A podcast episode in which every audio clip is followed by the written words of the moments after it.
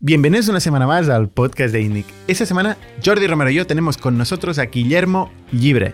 Finalmente, porque Guille es una de las personas que ha arrancado negocios aquí en nuestro entorno de INNIC, concretamente el proyecto de Gym for Less. Pero antes de esto, él fue fundador, uno de los primeros ejecutivos de Grupalia y nos explica cómo evolucionó Grupalia, cómo creció, cómo abrió Latinoamérica, cómo vendieron Latinoamérica, cómo acabó saliendo y vendiéndose. Y luego cómo fue el inicio de Gym for Less, cómo arrancó aquí en nuestro entorno, cómo creció y cómo lo vendió. Y luego cómo después de venderlo empezó Housel, cómo consiguió financiación, qué tesis de mercado tiene, cómo quería copiar Purple Bricks, que estaba haciendo esto en Inglaterra, y cuál ha sido el destino del proyecto. Por último, nos va a explicar su segunda vida como inversor y cómo él la disfruta y cómo entiende la inversión. Nos va a contar cuál es la historia de la NAI. En fin, un podcast de reencuentro entre amigos que espero que disfrutéis como lo hemos disfrutado nosotros. Y el podcast de esta semana es posible gracias a Zoom, el servicio de videoconferencias que utilizamos que sabemos que funciona. Pero os dejo con Sara que os lo cuente mejor. Pues sí, amigos de ITNIC. Zoom es una plataforma de comunicaciones unificadas que ofrece la flexibilidad, la facilidad de uso y que además es escalable. Justo detrás de mí tenéis lo que llamamos la rueda de Zoom, donde podéis ver todo el espectro de soluciones que nosotros cubrimos, desde la parte de meetings hasta la parte de telefonía, voz IP en la nube, hasta webinars, eventos e incluso el chat para la colaboración interna e incluso externa. Algo muy interesante también es la parte de salas de conferencia y de desarrolladores. Realmente nosotros estamos innovando todo el tiempo para asegurarnos de que las necesidades de nuestros clientes están cubiertas y sobre todo que estamos al día del, del mercado.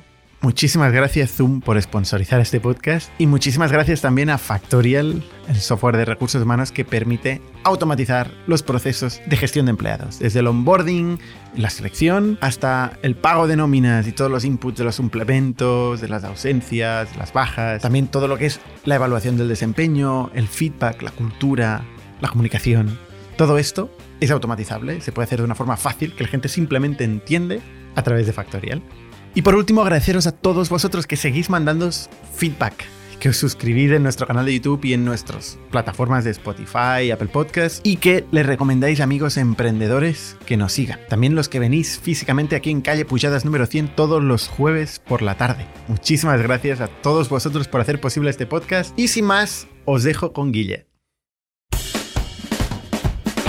Bienvenidos a las historias de Startups de ITNIC, un podcast donde hablamos de startups, negocio y tecnología.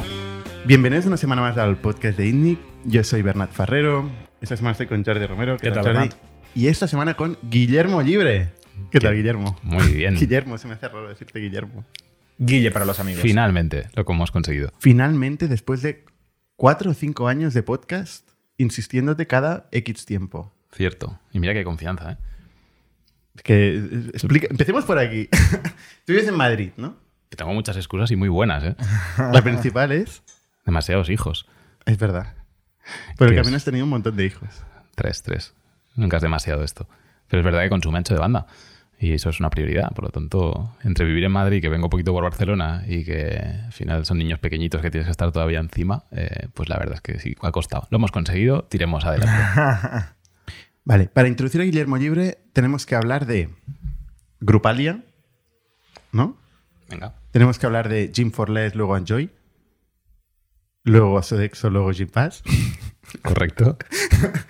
Eh, ¿no? Y Housel, ¿no? Actualmente eh, CEO de, de aparte de General Partner, fundador del fondo de la NAI, ¿no? Correcto. Aunque el highlight de tu carrera es cuando trabajaste en Camalún en la Gallery. Qué bueno. Yo esto me lo perdí. Tú te lo perdiste porque fue fugaz. Fue fu- vale, fugaz. Creo que Pestañeé un momento Bernat y me me lo perdí. en menos de tres semanas. No, bromas aparte, pero sí, sí, sí. Procuramos, procuramos ahí aprender un poquito de. Contrataste a una persona en Camalún, me acuerdo. ¿En serio? Sí. Sí, sí. Bueno, hace muchos años. Y luego, y luego montaste, monta- bueno, tenías la idea esta de, de los gimnasios y, y bueno, y venga a insistir con los gimnasios y te metiste en eso. Correcto. Pues vamos. Va- vamos, al, vamos al principio. A ver, Grupali es un, es un caso es un caso interesante. Eh, es un proyecto que escaló, fue de 0 a 1000 eh, y de 1000 a 0. ¿No? Eh, es el modelo cuponeo, ¿no? los grupones. ¿Fue el líder en España o número 2? En- en ese incluso, incluso líder puntualmente, sí. Fue líder también puntualmente, ¿no? Tú antes de meterte en Grupalia, habías sido consultor. Sí. A ver, me pasé 10 años, estudié informática. En, ¿Tú en la- estudiaste informática? En la facultad de En la informática. FIP, claro, como nosotros. Y es lo primero, Sí, me acuerdo sí, cuando sí, nos conocimos sí, sí, sí. por aquí hace ¿Sabes que años. no, no tenía ni idea? No sí me que lo sabías. Me lo dijiste tú. Dijiste, vamos a, vamos a conocer a Guille, que es Fiber. Y es Fiverr, De esto es hará cual, Politécnica. ocho años, siete años, cuando nos conocimos. Pero se te olvidó Sí, completamente la informática. No, nunca trabajé de ello, pero. Y mira que renegué durante la carrera porque la acabé más rápido porque no acaba de estar a gusto. Luego con los años al revés, siempre he estado muy, muy contento de haber estructurado una cabeza un tanto friki o técnica, porque estás todo el día pensando casi en cómo las bases de datos relacionales o sea, correlacionan entre sí para realmente fundar las bases de cualquier compañía. Pero, pero sí, te genera, te genera lagunas de otro tipo, ¿no? En, otros ámbitos, pero la realidad es que la esencia de cómo te funciona la cabeza, la verdad es que estoy feliz. Sobre todo para el mundo en el que estamos viviendo ahora y, el que viene, ¿no? Que la curva o, o la, la pendiente de la adopción de las tecnologías en general es cada vez más, más exponencial. Y de ahí, yendo un poco a grano, ¿eh? por hacer esto, eh, la primera etapa más dinámica, que es, estuve 10 años en consultoría. viejo, ¿eh? No, no, no, no, digo para no, para ir a grano, ¿no? Que la gente al final quizás lo que hiciera yo en la vida tampoco. Pero sí, lo informática Nos es- interesa, es donde. No, pero 10 años de consultoría, eh, con- sobre todo desde. 10 años. Sí, casi 10 años en consultoría en, en- en proyectos varios, ¿eh? Pero desde consultoras startups, ¿eh? Donde además Pero, tuve, pero la, en LinkedIn no, ¿no? tuve la suerte. En LinkedIn tienes dos años en SDG Sí, previo a ello, incluso empecé como becario en algunas de estas cuando estaba y antes estudiando. pre-sales. Sí, esto fue una- fueron fueron compañías que incluso en alguna tuve la suerte de expandirlas por Latinoamérica porque eran startups con, con tecnologías de BI que, que además me dieron la oportunidad de irme a vivir un tiempo a Caracas y estuve por, por, por, pues, por Latinoamérica intentando pues, montar ya primer go-to-market de una compañía chiquitina que quería comercializar por, por, por toda Latinoamérica y la verdad es que creo que ahí eh, descubrí eh, mucho ¿no? a nivel vital. Cuando realmente cambias y viajas, como decimos muchas veces, eh, te, te permite coger mucho bagaje. Dicho esto, estos 10 años al final hacen que em, consigas estructurar la cabeza y aprender muchas cosas comparado con el mundo startup que a veces empezamos de cero con nuestra propia experiencia, pero no tenemos ¿no? experiencia en procesos, en cosas que luego a veces faltan ¿no? en muchos equipos de emprendedores. Hay que decir que gente que ha pasado por consultoría y luego monta la startup o luego se ha dedicado al venture capital es bastante típico. Sí, sí, correcto. Es bastante común. Correcto. ¿Cómo entras en contacto con Grupalia? Porque Grupalia no la empiezas tú. Bueno, hay una, hay una imagen que tengo en la cabeza como muy gráfica, que es cuando con traje y corbata aparecíamos por las oficinas de Privalia. Cuando era el inicio, ¿no? Cuando José, José- o sea, con J y con Lucas que habían decidido un poco ¿Pero qué hacías en la oficina? ¿Como consultor o...? No, no, no, porque estamos Vale. arrancando Grupalia. Eh, Vale. Estamos como al principio de todo. ¿no? Entonces, eh, lo digo como imagen cuando, eh, seguramente a algunos os habrá pasado, de- abres una puerta a un mundo distinto, ¿no? Donde el traje y la corbata no, no es la carcasa o la coraza con la que defenderte en reuniones. Eso es eh, empezar mal ya cuando llegas con el traje y la corbata. bueno, pero es empezar más, pero lo que quería res- resaltar es simplemente es, es- es la, la puerta a un mundo distinto, ¿no? Hablo de hace ahora ya pues 12 años o 13 años. Y es donde ¿Qué tú- pasa eh, todavía? O sea, gente que viene, consultores o, o gente que viene a entrevistas en traje y la gente se gira, todo el mundo dice, hostia. Mm, Existe, eh, pero, pero o sea, me gusta llevar al símil un poco del- de esta coraza, ¿no? Este, es- esto- lo- lo- te vistes para, pues, para explicar, aparentar y ganar en rigor en aquello que dices en, en otras reuniones. Y cuando abres esa puerta y dices, no, con una camiseta, puedes y debes ser capaz de tener el mismo rigor que con una corbata en cualquier tipo de entorno. Y eso habla muy bien del contexto, ¿no? Y en este caso para mí era la puerta donde abrías la puerta de Privalia y veías justamente esto, ¿no? Gente, diría incluso mucho más capaz y, mucho más potente. Pero en camiseta. Correcto, ¿no? Entonces al final es una tontería, ¿no? Pero tú dices, todavía sigue pasando. Pues posiblemente.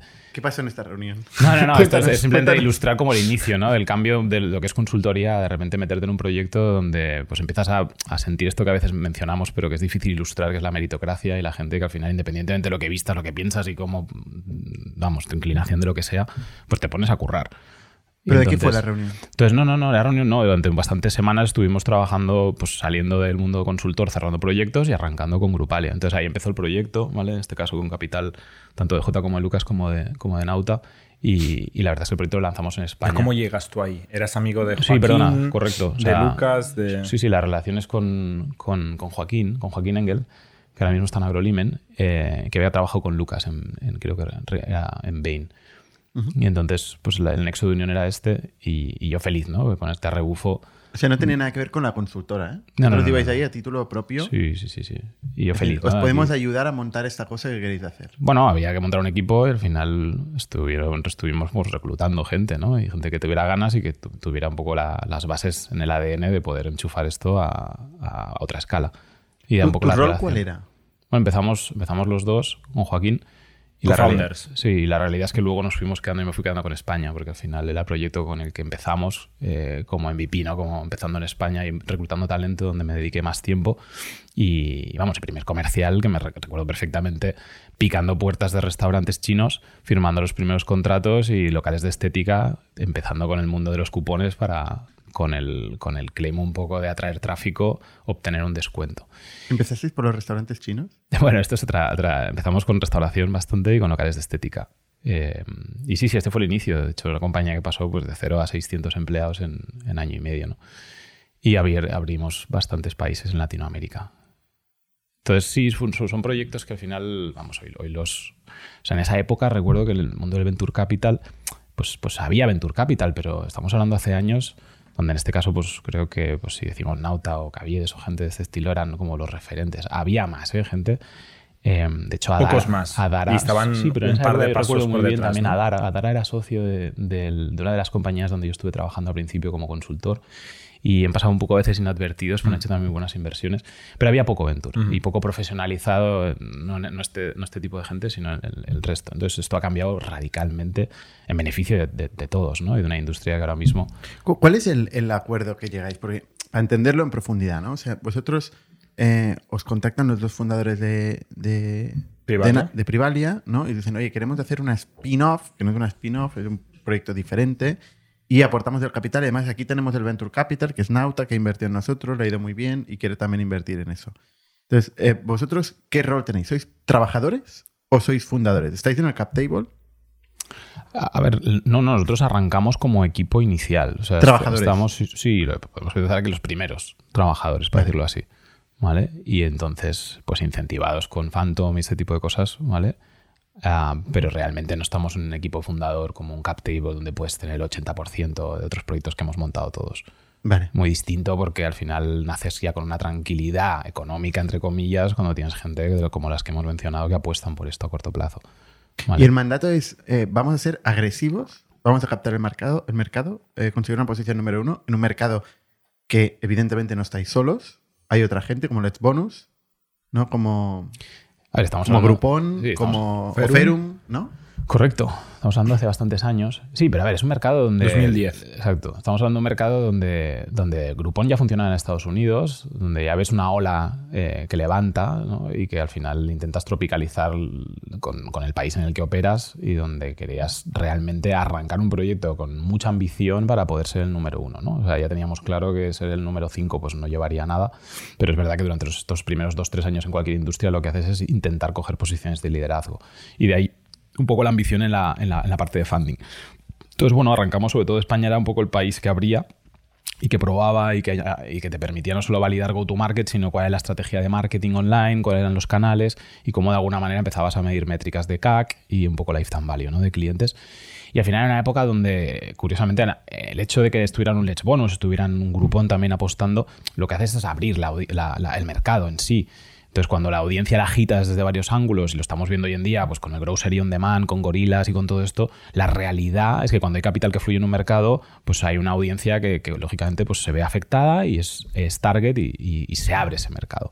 Entonces, durante los siguientes años, eh, lo que nos dedicamos es a escalar la compañía, internacionalizarla y luego lo, que ocurre con unas compañías como, como Groupon, Group- Grupalia y Let's Bonus es que al final hay movimientos. Es verdad que los unit economics al final son muy complejos de adquirir en un mercado donde hay no solo tanto competidor, sino al final eh, son industrias donde el bit, o sea, la- el- el dónde inviertes el dinero también está muy competido, porque no solo estás tú, eh, compitiendo por hoteles, que al final acabamos haciendo travel, compitiendo por eh, retail en producto físico, donde tenías otras muchas marcas.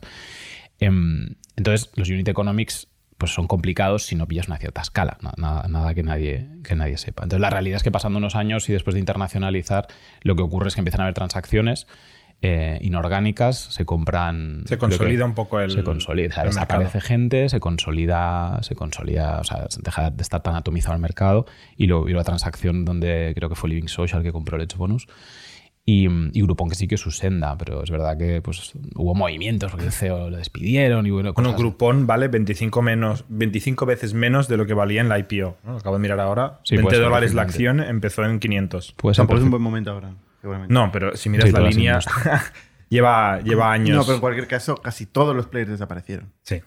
Y Living Social Duró fue una- muy poco. Fue una transacción. O sea, yo creo que la tesis vuestra era vender a un player más grande, a un grupón. A ver, aquí entramos en que la tesis nunca arrancas una compañía para venderla, ¿no? Eh, arrancas una compañía para, para digamos, para, para, organ- para estructurarla, trabajarla y, y es verdad que, que lo hemos visto en reiteradas ocasiones, compañías con unit economics complicados donde necesitas ser el número uno destacado para que al final eso sea rentable algún día. En el momento en que empiezan a haber transacciones con gente con mucho capital detrás, sobre todo desde Estados Unidos, y que tiene una apuesta muchísimo más internacional, pues ah, dificulta la confianza de socios inversores en el número 2, 3, o el player 2, 3, que en este caso éramos nosotros, en el mercado.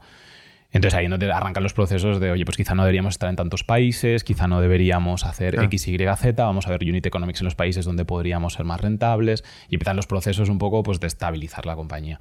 Claro, vosotros tenéis el trade-off en todo momento de tener que abrir nuevos mercados o en el mercado donde, donde estabais, España, donde tenéis mucha fuerza, una posición muy buena, eh, abrir líneas de producto, ¿no? capilarizar más en este mercado.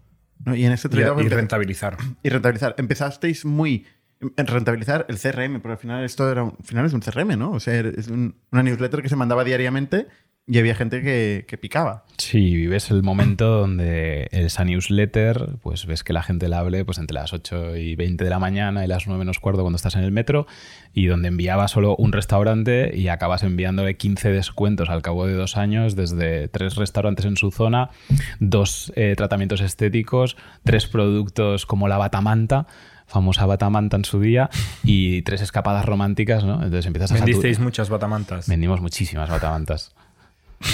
Y, o sea, lo estás agobiando al cliente, ¿no? Lo Bueno, estás un poco ah, bombardeando. estás- ah, le estás dando al cliente no solo un- el vertical de ocio de la restauración, sino le estás diciendo, oye, aquí puedes encontrar de todo a- al mejor precio, ¿no? Con una, con una máxima que es la de cor- Precio. corre, corre, precio. Mm, que se Y acaba, que se acaba con el un contador.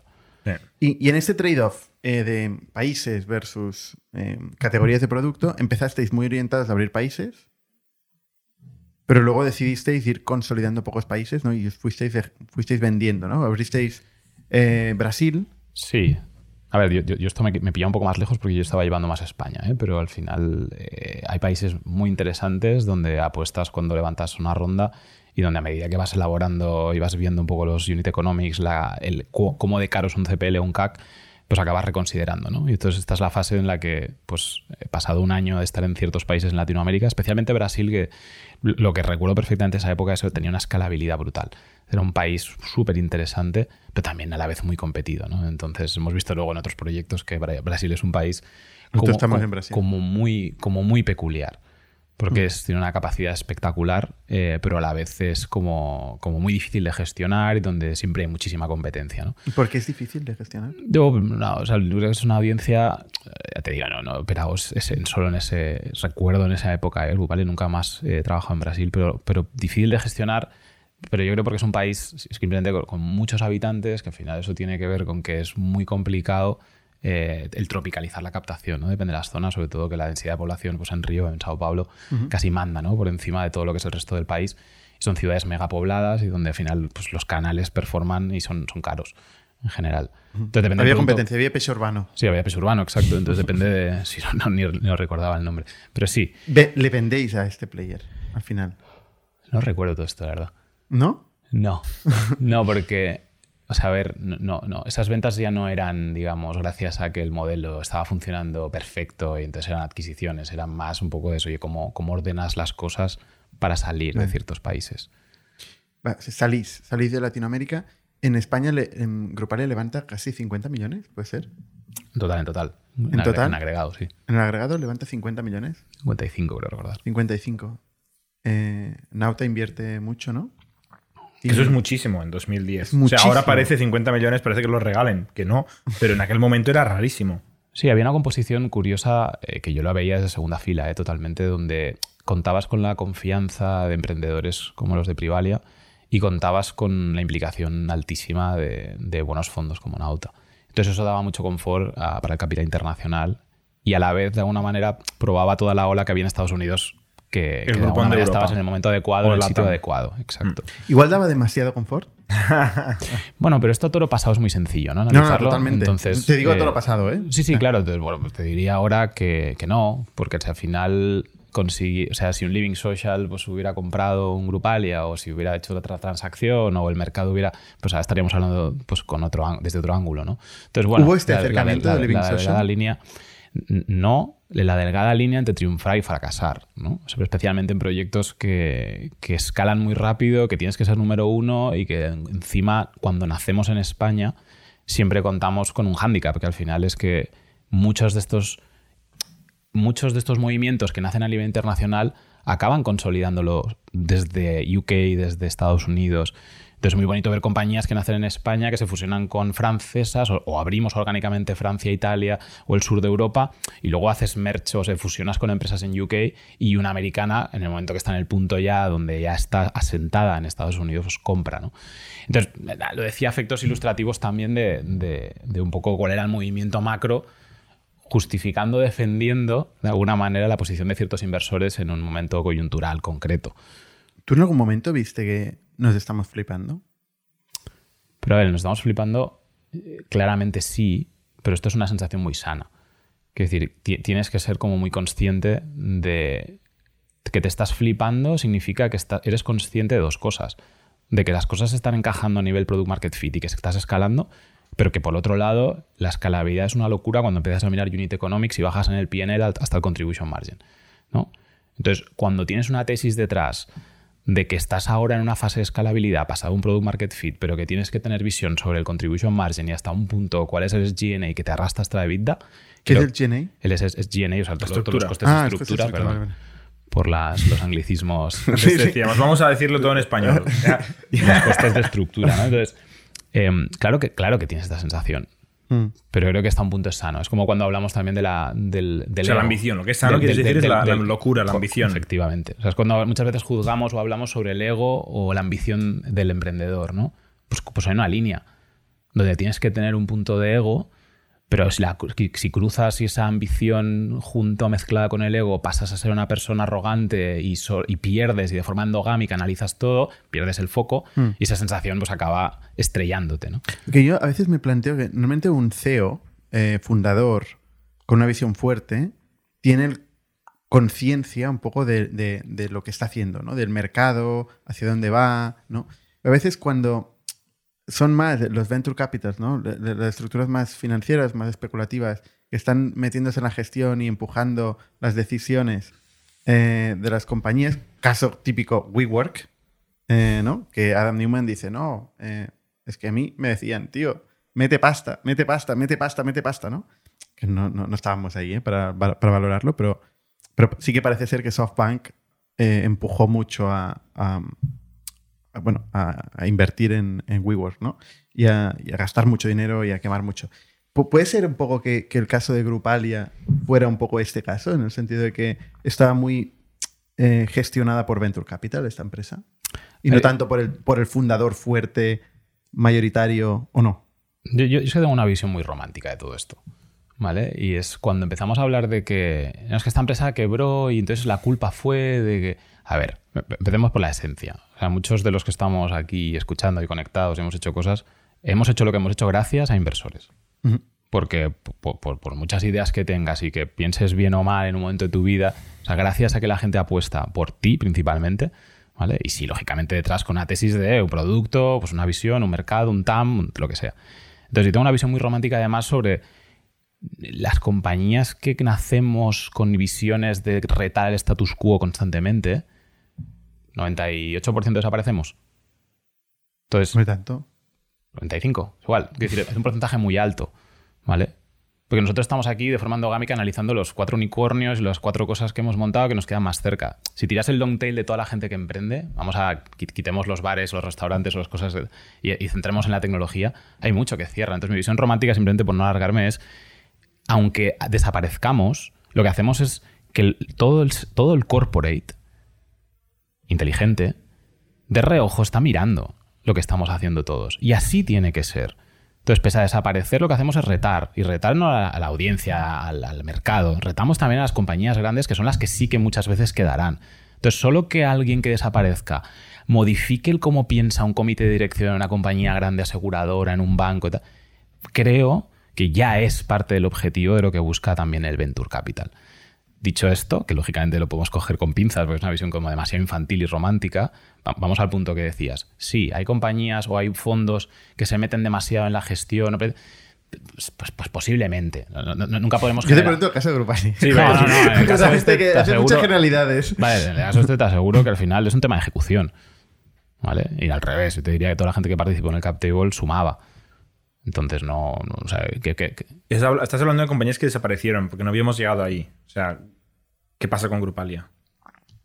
bueno, pues hay una gestión donde, de, de hecho nosotros salimos ¿eh? de la compañía en un punto.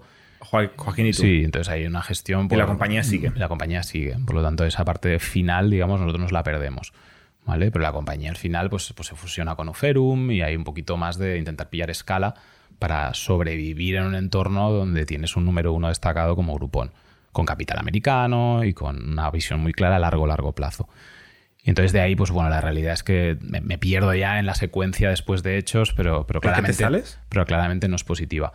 Bueno, al final la compañía y el sector se deshincha, hay la transacción un poco con, con Let's Bonus y al final pues la ejecución no, no es la óptima. O sea, uno tiene también que ser consciente de que has hecho un ciclo donde viento soplaba de cola y la O realidad sea, has hecho un all-in, ¿no? Efectivamente. No ha acabado de salir como y en queríais. entorno- y en un entorno sin experiencia donde se trata de consolidar y bajar a una ejecución, de controlar costes y dejar de crecer y poner. eh, ¿No lo tal, ves claro? Entonces no salimos.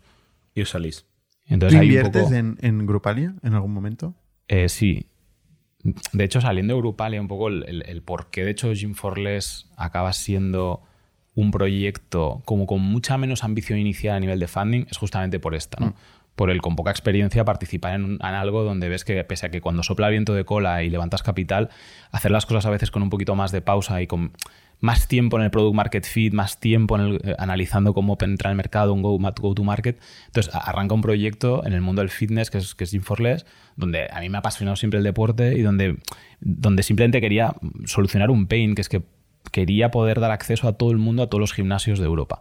O sea, quería que todo el mundo pudiera hacer deporte no solo a nivel internacional, sino que tú pudieras ir a nadar al mediodía y a correr a una cinta por la tarde si así querías. Y poder probar escalada y poder acercar el deporte de una forma como, como mucho más fácil a, a- a todo el mundo. Y ahí nace un proyecto que empezamos en España y que al final la máxima era por una única cuota puedes acceder a todos los centros deportivos de España. Y empezamos abriendo incluso gimnasios de hotel, cosas de, este- de este estilo. Y acabó un poco el proyecto siendo un proyecto que operaba en cuatro países, donde al final teníamos más de 2.000 gimnasios y donde por una cuota de 50 euros podías hacer pues lo que estoy diciendo, ¿no? Ibas a nadar aquí al lado de ITNIC a, a- o a Piscina San Jordi, pero acabas yendo también, pues cuando estabas en Milán de viaje, a, a correr una cinta porque llovía en cualquier momento.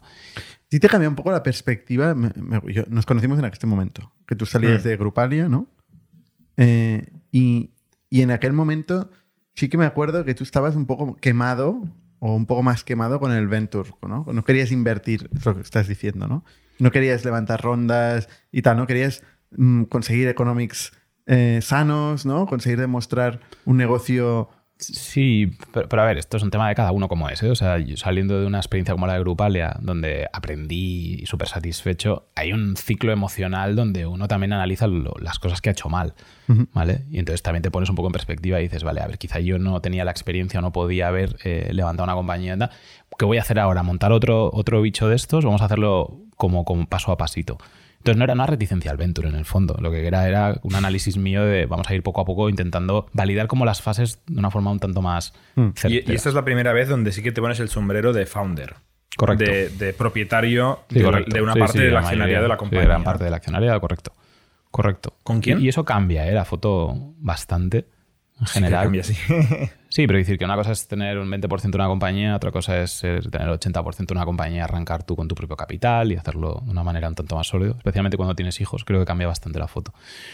Entonces, no, arrancamos ahí, no, principalmente arranqué yo. De hecho, luego también eh, con Joaquín, que era con quien había trabajado, pues también le engañé para que apostara tanto algo de dinero como me ayudara. Y empezó el proyecto. Oye, nosotros también nos engañamos. Y luego, durante. durante No sé quién engañó ciclo.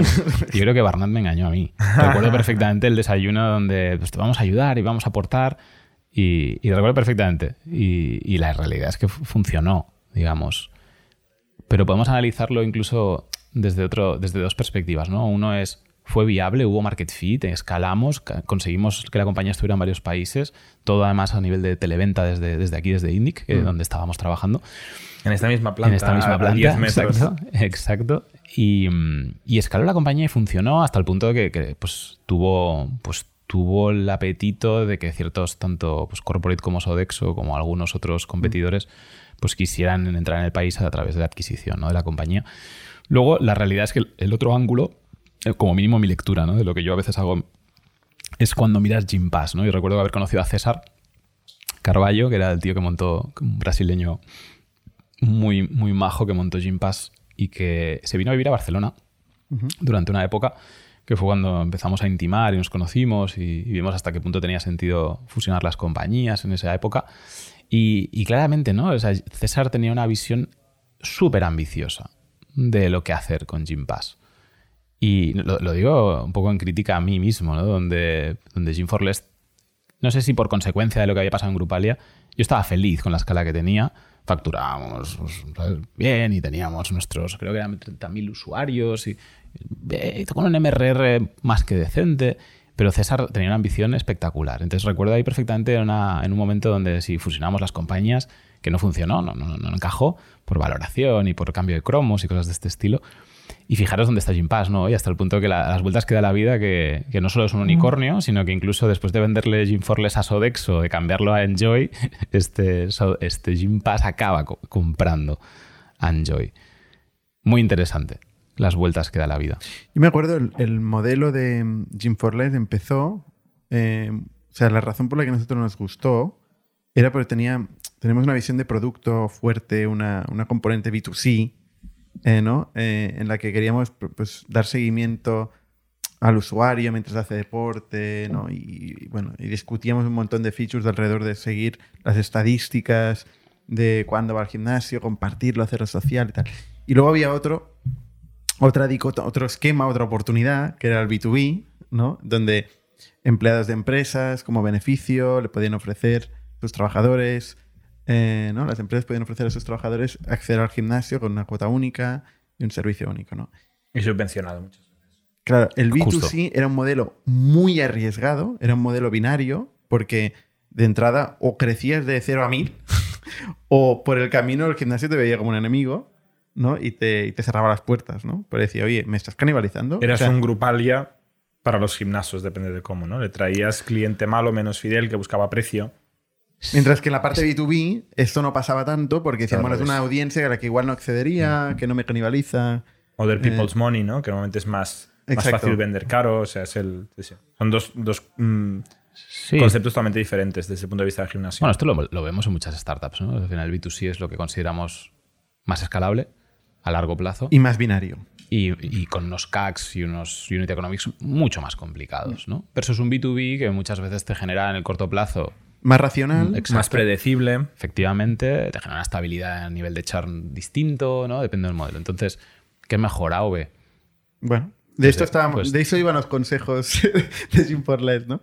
Siempre discutiendo eso. Bueno, pero esto yo creo que pasa en muchas de las compañías, ¿no? Y, y al final es muy complicado hacer ambas en un mismo estadio, ¿no? Cuando es un aprendizaje que se te queda grabado a fuego, ¿eh? 100%. Es muy complicado hacer ambas. Pero no es que ambas, es muy 100%. complicado hacer más de Esto una. todos los jueves que hacemos la sesión de 100%. es muy complicado hacer más de una cosa. Correcto. Muy complicado. Si quieres hacerla bien, lógicamente, ¿no? Sobre todo cuando cambia el cliente, ¿eh? O sea, cuando el cliente es diferente y el go-to-market es diferente, ostras, no es lo mismo hacer un go-to-market a empresas para venderles un beneficio que hacer un go-to-market B2C eh, online para venderles un gimnasio, ¿no? En este es lo que decía Jordi un poco, ¿no? La parte de subvención. En este caso era muy curioso porque a cierre de mes había una especie de sorteo, ¿no? Porque todo el efecto gimnasio, ¿no? Que se llama en general en el mercado de la gente que no va, ¿no? Que te paga y que no va, ¿no? Entonces, eh, los COX o los costes al final de cada mes, eh, los costes directos además, ¿no? De alguna manera, dependía de lo que la gente iba al gimnasio. Llovía, tenías más.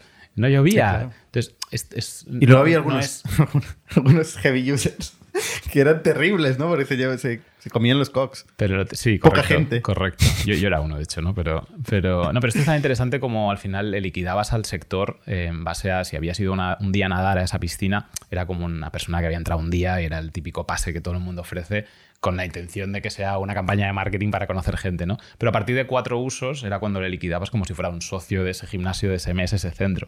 Lo que pasa que es verdad que hay gente que escalaba por las mañanas, iba a nadar al mediodía y por las tardes iba a hacer remo a otro sitio. Pero bueno, en cualquier caso el nicho era muy sano. Eh, yo creo que uno de los aprendizajes aquí es que el, el- mercado en el que te metas condiciona muchísimo el proyecto. ¿no? En este caso, incluso las, las cadenas de gimnasios más grandes que todos conocemos, miras sus PNLs o sus cuentas de explotación, perdón, y tampoco son para tirar cohetes. ¿no? Entonces, al final, bueno, cuando intentas meterte en un mercado donde los márgenes ya van ajustados y tú quieres abrirte paso ahí, también condiciona. Y ahí es donde entra el B2B como, como océano pues mucho más, eh, vamos, distinto para poder captar esa subvención que antes mencionaba Jordi de, No es tan sensible a precio, la gente no cancela la mínima que deja de ir, ¿no? O sea, había- Efectivamente. Y las empresas al final, pues es algo, es un muy win-win, porque al final es algo que suma al empleado, que el empleado no, no paga todo el coste y que al final hace que incluso los costes no sean tan altos, porque al final si te paga una parte de la empresa, pues oye, pues no pasa nada si un mes no voy tres veces a nada o cuatro. Y bueno, ahí Yo, yo, yo era un believer total del otro lado, ¿eh? Como sabes, del B2C. Y funcionó, y funcionó. Y, y, a ver, pero no, no, no, no cabe la duda. Es un tema a través de la estrategia de funding que tengamos detrás, un poco lo que queremos Sí, no, empujar. no, eso son tipos de, decir, de siempre- empresa diferentes. Efectivamente, o sea, cuando... Y de, y de estructura y de equipo, ¿no? Y de equipo de producto. El producto es muy diferente una y, la Sí. otra, ¿no? En, en un momento dado, de hecho, Jim Fora es un proyecto que hemos explicado en el podcast de ITNIC. Y lo ha explicado concretamente Uriol Vincia. ¿Qué pasa ahí? De un momento dado, em, decides contratar a un CEO. Sí, en la venta. Con Sodexo. Ah, Antes de la venta, ¿no? Sí, claro, seis meses antes. Pero por un poco qué? antes. No, más o menos. A ver, o sea, coincidió, con un tema personal, ¿eh? que, que yo me iba a ir a vivir a, Madrid y, y entonces esto, la gestión del equipo tenía que ser mucho más cercana. Y con Uriol habíamos trabajado en Grupalia me parece un profesional, vamos, un tremendo comercial, aparte de alguien que ya con una, con, una buena carrera, una experiencia como para poder liderar un proyecto como este, especialmente porque es una máquina haciendo deporte también, ¿no? Y esa afinidad muchas veces con el sector es un plus a tener en cuenta. Y entonces ahí simplemente nos sentamos y, y vemos cómo, si, si le puede interesar el hecho de gestionar la compañía en un entorno donde, donde puede haber una compra como, como la que hubo con Sodexo. Y además ahí, a ver, siendo un poco, eh, vamos, sincero conmigo mismo, o sea, había una gestión personal eh, entre familiar y conciliación que no iba a encajar en, quedarme dos años trabajando en Jim Forless en una transacción como la venta con Sodexo. Entonces ahí funcionó de maravilla. Yo participé en todo el proceso, en todo el due diligence y vamos negociando el SPA y todo, pero, pero Uriol se quedó liderando la compañía. Y la realidad es que hicimos bien, porque, porque la compañía una vez dentro de Sodexo, apalancándose sobre su base de datos, siguió escalando y Uriol es un gran ejecutor de todo lo que, de todo el plan que había detrás y con, pues, con sus earnouts y con todo, al final eh, Sodexo revendió la compañía al cabo de, de unos años a Jim Pass, como estamos diciendo, y todo el mundo feliz. Ujú. Entonces, bueno, es un- es- me gusta pensar que no fue una compañía que se vendió y al cabo de seis meses tuvo que cerrar. Que es algo que al final de vez en cuando leemos entre líneas, ¿no? De un gran éxito, pero al cabo de un tiempo pues, el corporate que ha hecho la apuesta pues tiene que cerrar, discontinuar o fusionar con otras unidades de negocio. Claro que somos también responsables de no, no pegar pelotazos, de, de- de estructurar cosas que duren a largo plazo aunque nosotros nos desvinculemos. Entonces la compañía sigue, sigue funcionando y, y creció y así es como incluso Jim Pass la ha integrado. Pero, o sea, tú te vas antes de la, de la venta, ¿no? Sí. O sea, la venta fue hace poquito, fue 2018, 7, 8, no me acuerdo, pero yo me acuerdo, o sea, me acuerdo de nosotros 18. vinimos aquí a la oficina en 2016, tú ya no estabas, 18. nosotros vinimos aquí en 2016 en la oficina eh, y tú ya estabas en Madrid. Sí, puede me ser. acuerdo que nos vimos Sí, algún un- día y tal, que justo vas... Pero. O sea, fue, mm, tú, tú, tú dejaste de ser el CEO, pero seguías siendo socio, ¿no? No vendiste Correcto. tu participación en la Correcto. compañía, seguiste siendo socio. Correcto. Contrataste a Uriol, bueno, la compañía contrató a Uriol, ¿no? Eh, Uriol Vincia, que ha estado aquí en el podcast, que, que hizo de CEO, y luego tú te fuiste a Madrid, temas personales, familiares, y, ¿Y qué te vas a hacer? ¿Te vas con un proyecto o te vas a Madrid No, no, a ver no, qué haces con la que vida? estaba viviendo ahí se- seguía trabajando, o sea, que seguía empujando el proyecto. Vale, o sea, te fuiste a Madrid, Sí, sí, sí, o no sea, como CEO, pero seguías correcto. formando parte de Gym sí. Sí, sí, sí, durante bastante tiempo al final. ¿Vale? ¿Y luego qué pasa ahí? ¿Cómo evoluciona esto? Ahí evoluciona que... ¿Qué pues, haces si no eres CEO, pero eres founder? Es difícil ser founder. es muy complicado. Que se desvincula. Sobre todo una compañía pequeña, ¿no? Al final. No, pero tiene mucho que ver con la transición con Uriol. Vale. De intentar ayudarle en la gestión, en conectar con la gente, en el roadmap de producto y en el- de alguna manera alinear toda la visión con alguien con quien te entiendes, pero que de alguna manera pues el proyecto pues, ¿Y- ¿Y, requiere. de dónde sale Uriol? ¿Cómo fichas un CEO? No, lo que estaba explicando, que coincidimos con él en Grupalia. Al final Uriel nos dio las primeras lecciones de cómo empujar un equipo comercial en Grupalia, donde había mucho, mucho, mucho de, de gestión comercial, que esto es un, un mundo que se- tendemos a infravalorar muchas veces de, bueno, pero vender es algo muy divertido, pero la realidad es que cuando quieres estructurar proyectos eh, a larga escala y con control de métricas y con tal, es complicadísimo. Y al final hay una parte de épica en la venta que tiene Uriol que, que a mí me apasiona, que es la de no solo la de ejecutar y de perseguir a la gente, la- en el mundo de las ventas la épica es, es- es algo vital de cuál es la visión a medio y largo plazo. Una venta de hoy, una transacción, una conversación con un cliente suma en, la en el medio y largo plazo porque el proyecto como visión quiere esto. Entonces, gente que aúna esta visión operativa de empujar métricas y de perseguir equipos en el corto, pero además sea capaz de transmitir épica o de mover a la gente, motivar, me parece único. Entonces, esto es lo que, lo que vamos, lo que siempre he Sí, sí. admirado de desde luego es, es muy buen vendedor, Uriol. Siempre Sí. le vimos montar todo el tinglado desde, desde muy pequeñito. Sí, sí, sí. Mon- sí, montó una buena operación. Y no, y de ahí saltamos al mundo inmobiliario, que por un poco, si queréis, ¿eh? El- Venga. el- o sea, el- Saltamos, tú, tú saltas. Sí, correcto. O sea, tú vendes, ¿no? Eh, entonces, Eventualmente se vende Gym for Less, ¿no? Sí, correcto. recibes una suma X de dinero, ¿no? Eh, vives en Madrid, estás más relajado, tienes un problema menos, ¿no? Eh, un problema de gestión menos. ¿Qué te pasa por la cabeza en este momento? ¿Cómo, cómo te metes en otro lío? ¿Cuánto tiempo tardas en meterte en otro lío? Seis meses, más o menos. Em, y el cómo es sencillo. Es, es para gente mediocre como yo, es empezar a analizar cosas que vuelan en Estados Unidos y en UK. Y, a- y con una salvedad muy importante que es el, tropi- el tropicalizar esas ideas, ¿no? Que a veces vemos proyectos en otros países y esto- esta idea es genial, pero si haces un mínimo de research te das cuenta de que en el mercado en el que quieres ejecutar pues no, no tiene cabida. Entonces ahí empecé a mirar proyectos en Estados Unidos y en Inglaterra, sobre todo me enamoró uno que se llamaba Purple Bricks en, en, Estados Unidos, este, en Inglaterra, y, y ahí pensé esto, esto tiene que tener, tiene que tener enganche en España. Y entonces ahí es la típica de que te montas un PowerPoint y es la fase taparrabos que le llamo, que montas un PowerPoint y sales tú solo al mercado, ¿no? A vender, a picar puertas. Metes 100 euros en Instagram, en Google, en, en Facebook y sales con una slide o con 10 slides a picar puertas. Pero esto es el- el- la, la fase de probar tú solito el, el product market fit en, en, en- ¿El ¿Qué vas a buscar con el PowerPoint? con el ¿Clientes, PowerPoint, inversores, final, empleados? Aquí, aquí el mundo inmobiliario es súper interesante eh, y que si queréis, eh, ahora hablamos en detalle, pero lo que iba a buscar, no, no, iba a buscar clientes. Iba a decirle a la gente, tú en vez de pagar 30.000 euros por vender una casa, vamos a hacer una cosa, tú pagas 1.000 por adelantado, no 30.000 en la venta, ¿te encaja? Porque si tienes claro que quieres vender, es un buen, es un buen acuerdo.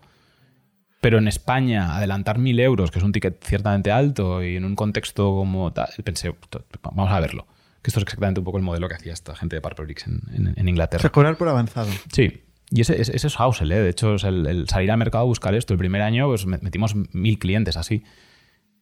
Resumiéndolo, o sea, gente que quería pagar, pagaba mil euros por adelantado. ¿Y cuál es el upside para el vendedor? Ah, El, el ahorro, por un lado, que es lo que es fácil, entre Hombre, comillas. 30.000 a 1.000 euros.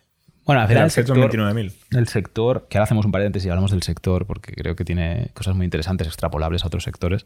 El, el- el ahorro, sobre todo. O sea, sobre- aquí hay un punto donde es- tú tienes claro que quieres hacer una cosa como vender tu casa, ahórrate 20.000 euros o, o- o lo que al final acabes negociando con cualquier eh, inmobiliaria tradicional. Pero, pero lo, lo- lo chocante de esa fase fue que, que tanta gente reaccionara de forma positiva a esto. Entonces pensamos, bueno, hay que estructurarlo, hay que montar aquí. un- Entonces empezamos a aterrizar un plan de negocio y a buscar inversores. Em, entonces, hago un paréntesis curioso sobre, sobre este mundo, que tiene otros símiles en otros, ¿eh? y es eh, el sector inmobiliario, primero, es, muy representativo del, del, del GDP, del PIB, perdón, en España. De hecho, ubica del orden de 12, 14 puntos, con lo cual, eso punto uno. Punto dos es mm, la sociedad, la, gente tiene sus ahorros depositados en, en inmobiliaria muchas veces. Pero, hablo de, todo el mundo, no gente que invierte para alquilar. Estamos hablando de que la gente pues, le paga la hipoteca hace. Y, y es muy interesante entender la, la emocionalidad detrás de lo que esconde el quiero vender una casa.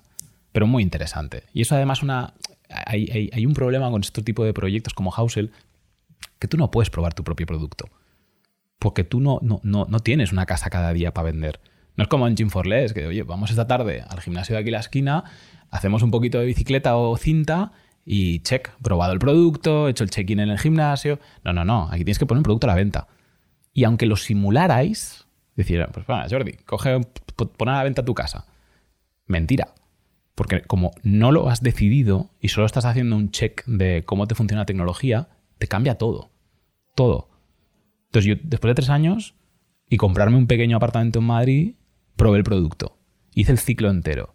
Y ahí descubrí la realidad de, de- de lo que era la propia compañía que habíamos montado y de lo que significa vender una casa. Y tiene tres cosas muy... Voy un poco al grano para no marear, pero tiene tres cosas súper interesantes. Es, uno, que, que la gente no tiene experiencia vendiendo casas. Que la gente no compra una casa o vende cada día. No, no, pero por eso. La gente, final tú, pides, gente común. tú pides pizza, ¿no? Eh, los viernes, por ejemplo, y, y, oye, cada dos viernes. sí, Vas sí. aprendiendo. Pero es interesantísimo el, el ser conscientes de que son, hay industrias en las que la gente no tiene experiencia. Por lo tanto, Bueno, hay un 1% que hace un- muchas transacciones que son súper profesionales y luego hay un long tail infinito de particulares que no tienen experiencia, ¿no? correcto. Y luego hay una, otra variable que es el mercado, ¿no? El, el- el que hay 40.000 inmobiliarios vendiendo tu casa. Está muy fragmentado. Está súper fragmentado. Muy ahí poco profesionalizado. no está regulado. No hay valor. No hay, no hay valor. Pero, pero también, entonces, y- y- o sea, hay gente muy profesional y gente muy, muy, muy invasora, ¿no? De este este sector. De- o sea, la gente se mete sin tener experiencia. ¿Por qué? Sí. Porque al final Te llaman no está, 200.000. no está regulado.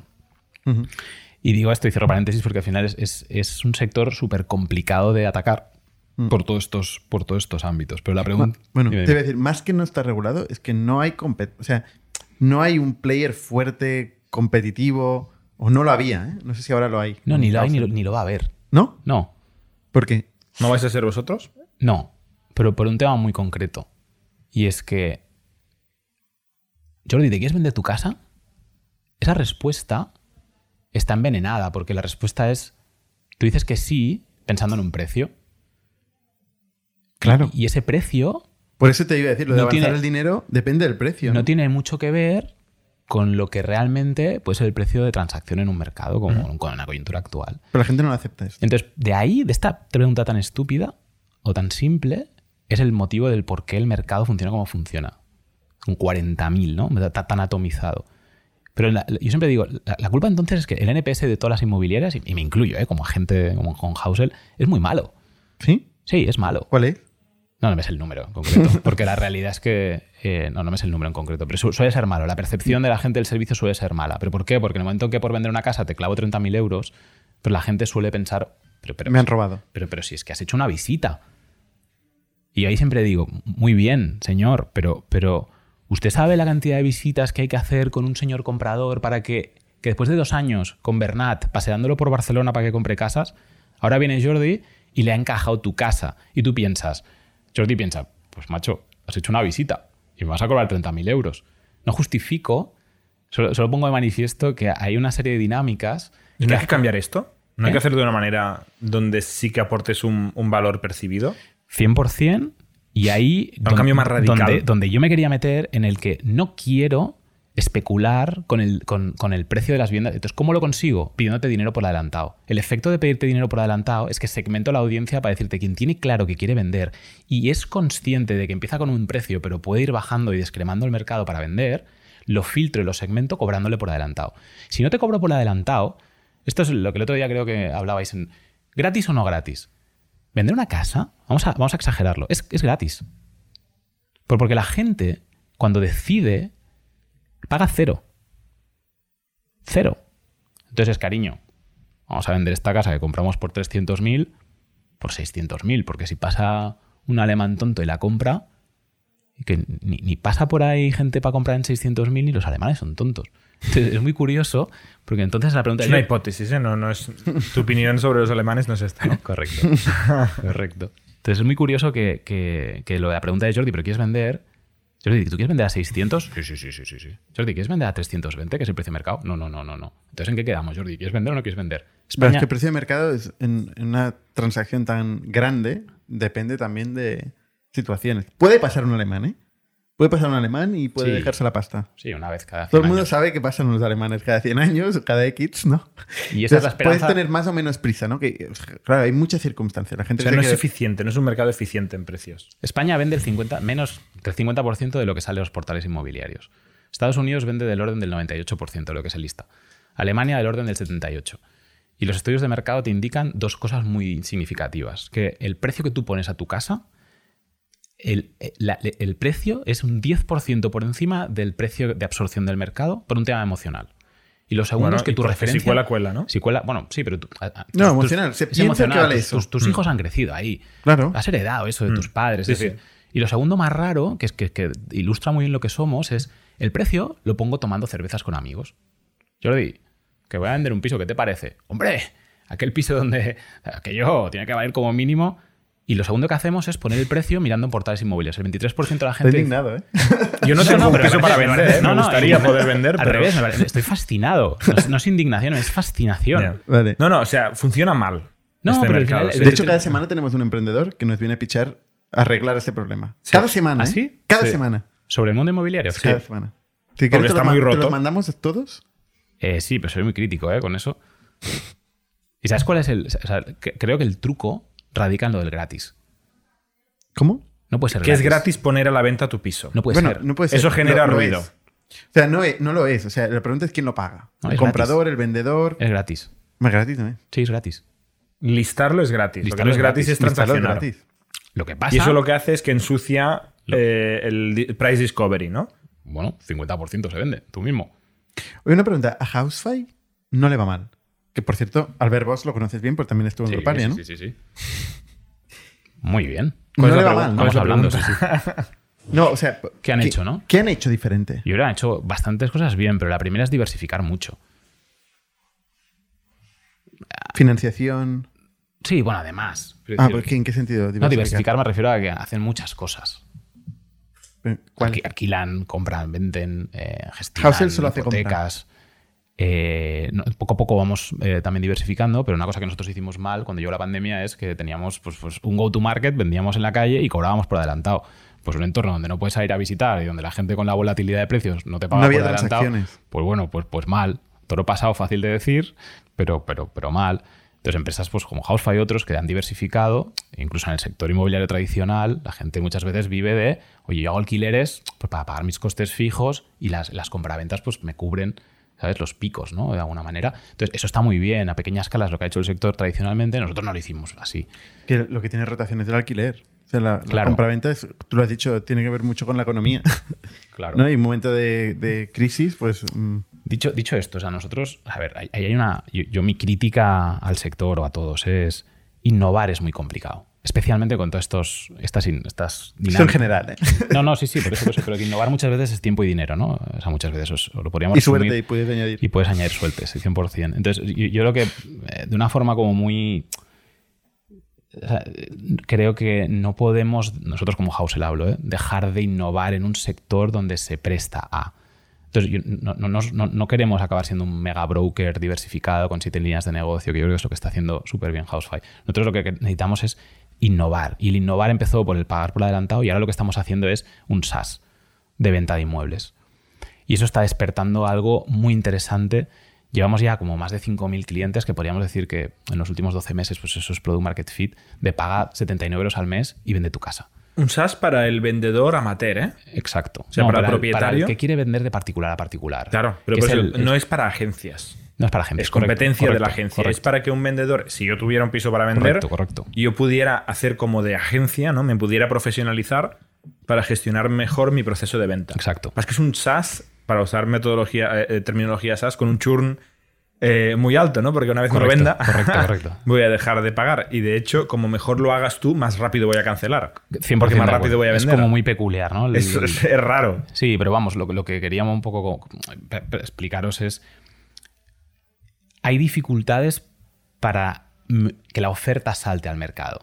¿Por qué? Porque el 70% de la gente... Que la oferta, perdona, ¿eh? Los- Esto la significa gente que que, si quiere yo tengo... vender Exacto, que yo tome el paso de decidir vender. ¿Vale? O sea, estamos transaccionando muy bien, los tipos de interés estaban bajos en el mercado, esto ha habido viento de cola en el sector. La, la realidad es que ahora puede haber un poquito más de bache, ¿no? Pero la realidad es que lo que ha pasado es que se ha vendido mucho stock que ya había en el mercado.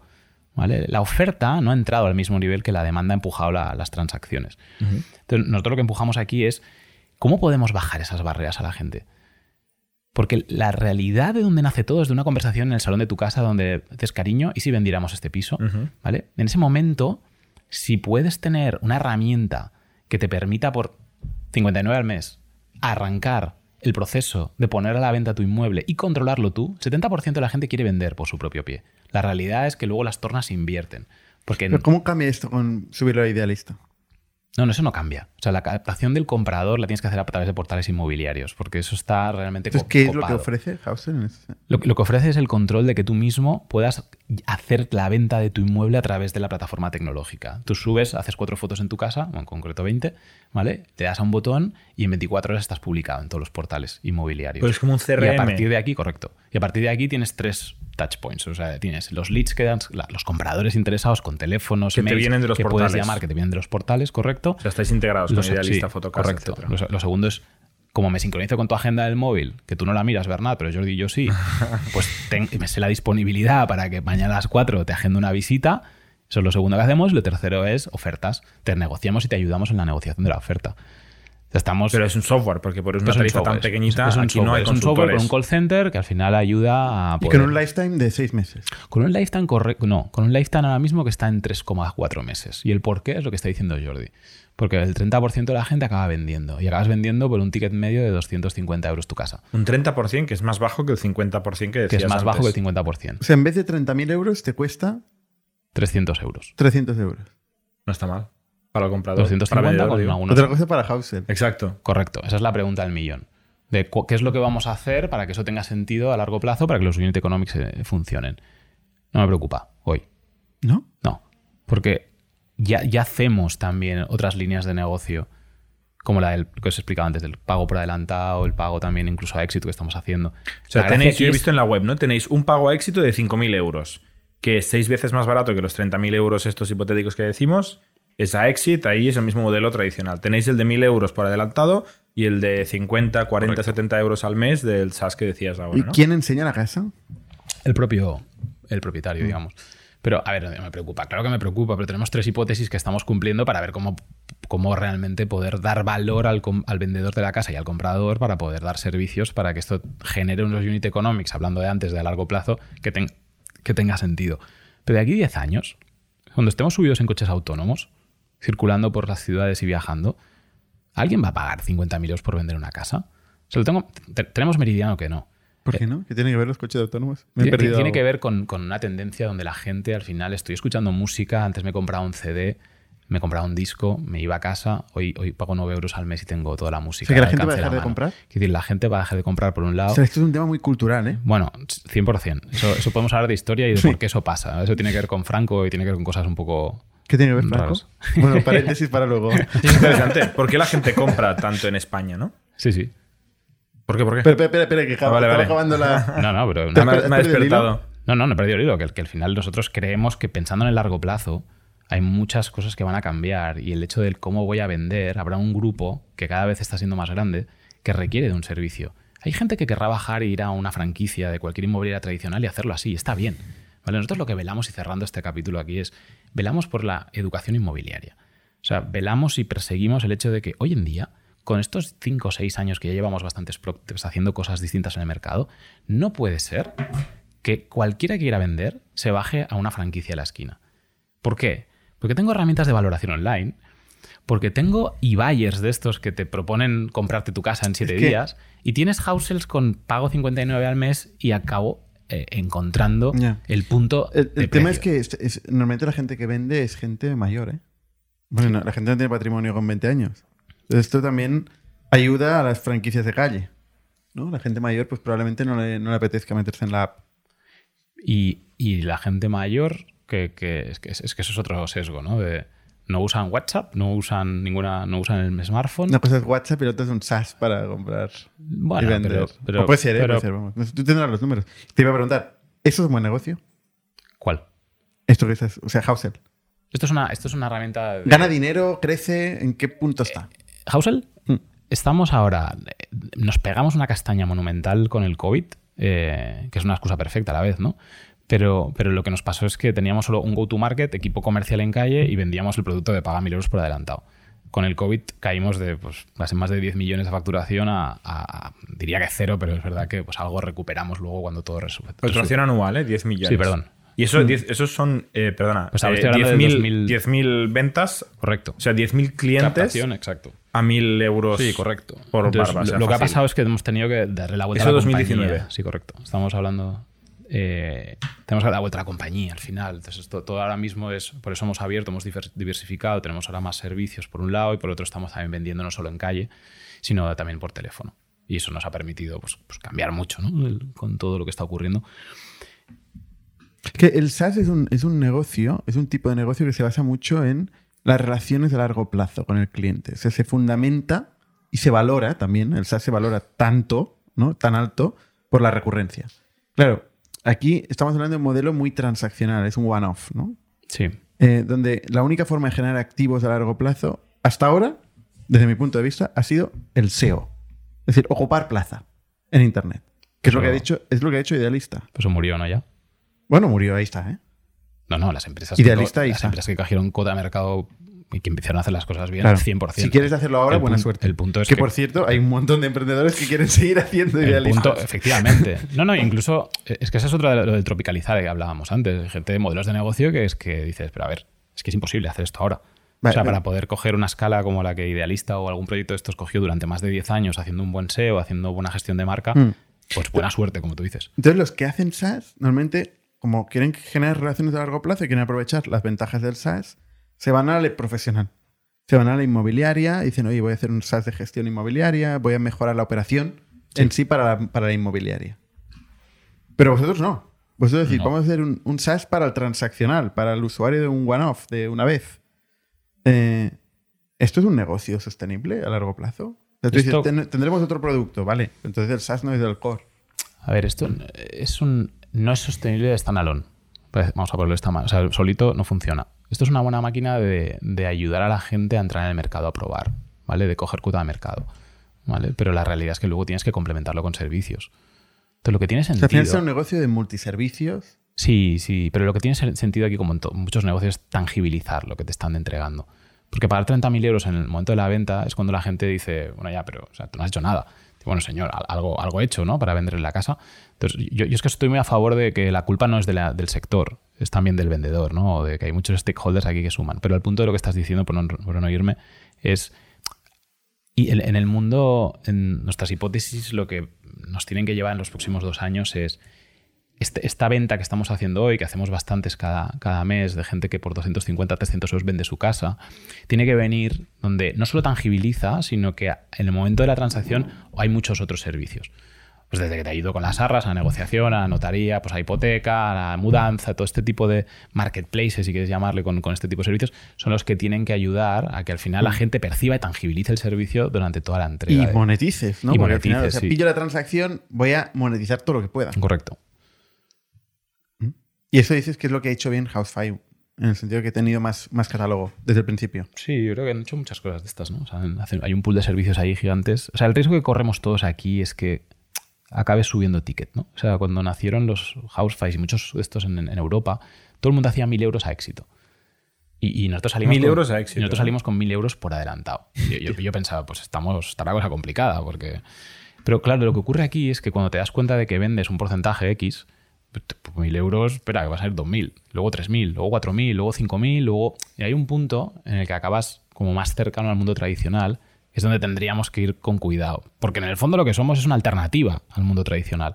Entonces, si vamos subiendo tickets, si vamos haciendo lo que tal, y abrimos oficinas en calle, hacemos cosas de estas, lo que hacemos es, pues bueno, tender a lo que ya. Que, que- que- que- que, oye, que a lo mejor ven- vengo de aquí dos años y pues perdonad, pero acabamos abriendo 300 franquicias, ¿no? Por España. Que no, no, no, es, una broma, pero, Eh, pero ese es el riesgo de cuando innovas. O sea, La pregunta es quién paga este diferencia. ¿Lo paga el. VC? Efectivamente. O lo paga la No, no, tecnología. tal cual. No, no. la- hoy, hoy en día lo paga el VC. Punto. ¿Habéis levantado pasta? Sí, sí. O sea, hoy en día lo paga el VC. ¿Cuánto habéis levantado? O sea, bastante. eh, ¿En, en euros? me, me he descontado. ¿sabes? Hombre, no me jodas. Me vas a hacer abrir No, no, no, la no, página no, web. no, o sea, no lo voy a compartir, pero. ah, no es público. No, pero porque al final tenemos un socio que es, eh, que es, o tenemos varios socios, pero hay uno que es el principal y que al final pues, tenemos Que es una con inmobiliaria. ellos. No, no es una inmobiliaria. ¿Una inmobiliaria? Ah, yo No, un, grupo, tenemos un grupo- inmobiliario, un grupo inmobiliario. No, no, no. no. ¿Ah, no? No, no, es un grupo de, de- de- se llama Axel Springer, que es, son alemanes y tienen, un- no, no, no, es un mundo, el mundo más de los clasificados, ¿no? Inmobiliaria. Ah, vale. No, no, no, no. Pero mm, ya es, un- es un mundo interesante. O sea, lo que habéis levantado no se puede decir. Luego te lo cuento. Está Bueno. abriendo el registro mercantil, ¿eh? Sí, no me carga porque estoy en el wifi de la otra planta. sí, igual. me has ganado, me has ganado. No, es que no, nos estás no, contando no, muy no, poco y aquí no. normalmente la gente nos cuenta las facturaciones, los Sí, yo me quedo en cap 10 tables. millones. No, eh, te Sacamos puedo los dar cap 10 tables millones enteros. 2019. Talla M, ¿eh? ¿Qué? De calzoncillos, digo, ¿no? Que es- 10 millones 2019, eh, muy poquito No, 2020. no, estamos facturando menos, de hecho, ahora. O sea, es algo que hemos res- reseteado el negocio, estamos cambiando, esperamos seguir en esta línea de innovación, que es un poco lo que estaba contando ahora con este modelo SaaS muy peculiar y muy, muy extraño, ¿no? Por el churn, que el churn es igual a vender, es igual a NPS alto. Sí, que es un exacto. poco raro. Normalmente Y- si mejoras el Exacto, NPS, exacto. mejoras el char. Sí, digo al- porque se entiende mejor la realidad. Sí, sí, es que no, es no, un es servicio, pero no, pero tienes razón. Y, y no, y el, el- el- o sea, nosotros lo que queremos este es realmente eh, centrarnos en no, no de- no dejar de innovar contra estas peculiaridades que os he ido contando. ¿no? Pero hay, dos ángulos para. Yo estoy intentando entender, ¿no? Porque hay dos dimensiones que no tienen necesariamente nada que ver. Una es. Yo me pienso, si tuviera un piso para vender, yo no iría a la franquicia de la esquina. Me da la sensación que es la manera incorrecta de hacerlo. yo querría tener más información, querría poder educarme para hacer una venta, pues para descubrir precio, para asegurarme que está bien listada en los sitios correctos y tal, porque soy más joven quizá o una mentalidad diferente. Estoy de acuerdo en que hay un cambio ahí, también estoy de acuerdo que yo no tengo un piso para vender, seguramente la gente con 50 o 60 años son quien venden más pisos, con lo cual ahí quizá hay que esperar un poquito. Esa innovación tiene todo el sentido del mundo. Luego hay otra innovación que es en precio, ¿no? Estáis haciendo las dos. Y, y- y lo que estoy intentando entender es por qué las dos. ¿Por qué no mantener el modelo de negocio y simplemente ofrecer un valor a una audiencia diferente que busca una cosa diferente? Yo preferiría pagar algo parecido al modelo tradicional, pero con un modelo no tradicional, con tecnología, con datos, con, con Pero, más... por, pero ¿por qué? pa- O sea, a ver, es un- una transacción es precio, ¿eh? Tú quieres maximizar el valor de tu piso. Correcto. Y yo creo que Y venderé pagar mejor... 30.000 a, a la- una, una agencia si Pero- te no, no. consigues subir un precio, el precio. Yo creo que lo hará mejor una solución tecnológica eh, que me dé más control del proceso. te da que más un señor- al mercado, a un más señor- grande igual. Más confianza de que voy a optimizar el precio que el señor de la Vale. esquina. Que el señor de la esquina que... Pero al final es precio, yo no ¿no? voy a ir a ver todos los señores de la esquina. ¿Sabes? Con lo cual, no- es esa sensación, ¿no? a mí me pasa mucho que estamos acostumbrados a, a comparar, ¿no? Nosotros cuando compramos esta mierda que me compré el otro día por Amazon, ostras, en vi, Amazon? vi 50 productos y, y el que me daba más buena pinta y era baratito y tal, me lo compré, el día siguiente lo tenía en casa, ¿no? Y yo pienso, voy a la farmacia, me van a dar una mierda, me va a costar el triple y no me fío. ¿Sabes? Pues esta mentalidad yo la, la llevo hasta la tumba y si me vendiera un piso entiendo que me pasaría esto. ¿Cómo se llama esto para la gente que no escucha Férula, audio? una férula. Ah, Una bueno, férula. perdón, es verdad que no es. Eh, llevo, llevo una férula en la mano que me costó 15 euros, me compré por Amazon.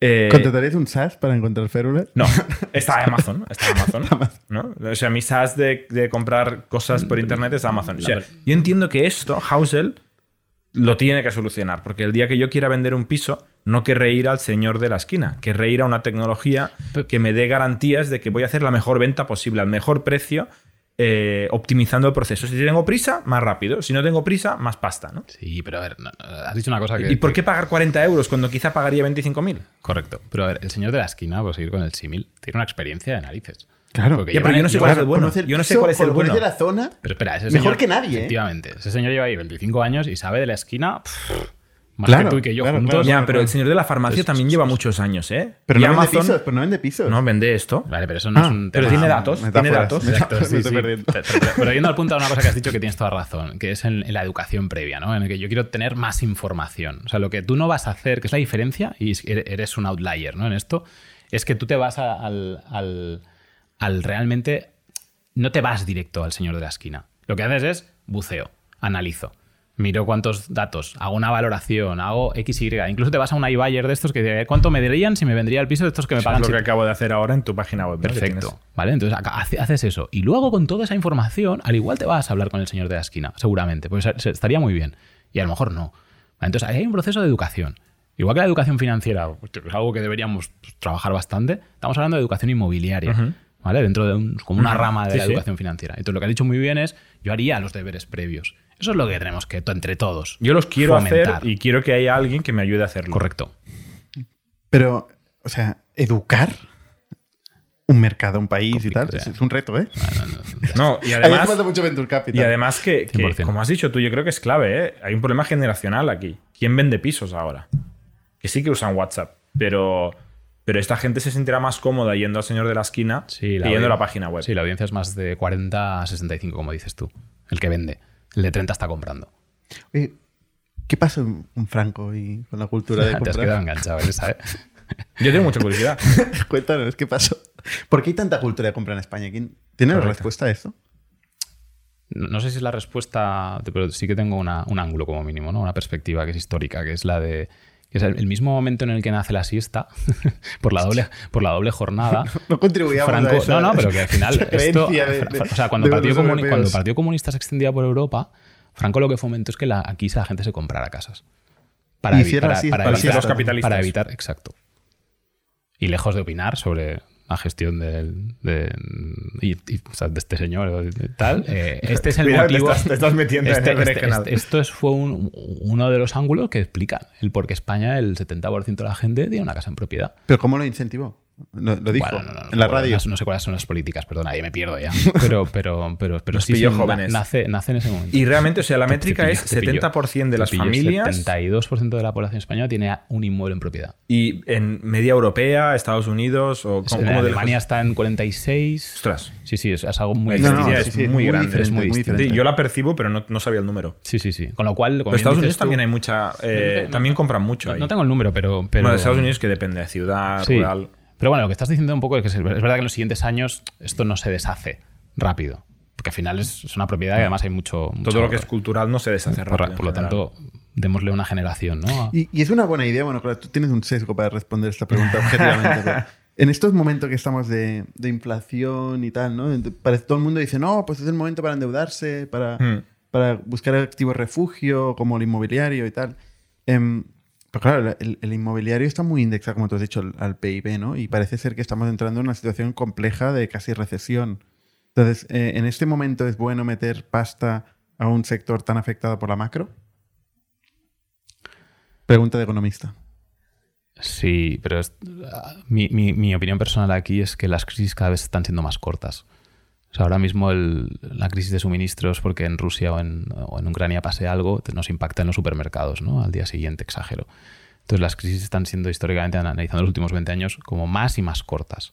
Entonces, si, nos ponemos a pensar que el tipo tiene que subir pa- para cubrir un poco la, la coyuntura de inflación que tenemos, los tipos de interés hablo, eh, ¿es buen momento o no para endeudarse? A ver, o sea, yo soy un fiel creyente en el BCE y por tanto no creo que aquí ¿Eres creyente en? en el BCE, o sea, en, la, en la- en la- en la- en la misión del Banco Central. ¿Sí? Yo- sí. Que pues eres de los pocos, ¿eh? No, pero al no final la, misión de, de- de- la misión es que, que no se nos vayan los tipos de intereses. ¿Vale? Y eso está La funcionando. misión es una cosa, la, la realidad es otra, ¿no? Bueno, pero está pasando. Los, Bueno, negativos, años, ¿no? Bueno, está pasando. Ahora mismo tú puedes y conseguir Entonces, un préstamo ahora- a tipo fijo del 4% y tenemos una inflación de que del 8 o de... ¿no? ¿El último mes? Sí, o sea, siete, siete y medio. Básicamente, Sí, pero la hipoteca será a 20 años y la inflación no será a 20 años. Efectivamente. ya, ya, bueno, la sí, inflación no sabemos. Que el dinero era muy barato. A ver, pero si lo raro aquí es pensar al revés. Tú piensas en un banco que, que, que juegan un rol importantísimo en cómo canalizar las ayudas europeas. Un banco a 35 años a un tipo de interés fijo del 0,8% te está dando 300.000 euros. Hacer dinero. Fijo el 0,8% ya no, ¿eh? Pero, Bueno, vale, es hace ya, unos meses. Venga, hace unos meses. Vale. Sí, sí. Pero es difícil, ¿eh? Hacer dinero así. Sí, no, yo no lo entiendo. Mm. Bueno, pues importantísimo. En concreto para este sector, para no irnos a hablar de. Sí, sí. Eh, difícil, ¿eh? Tienes que tener una escala tremenda. Entonces, si es un buen momento o no, pues yo creo que sí, todavía.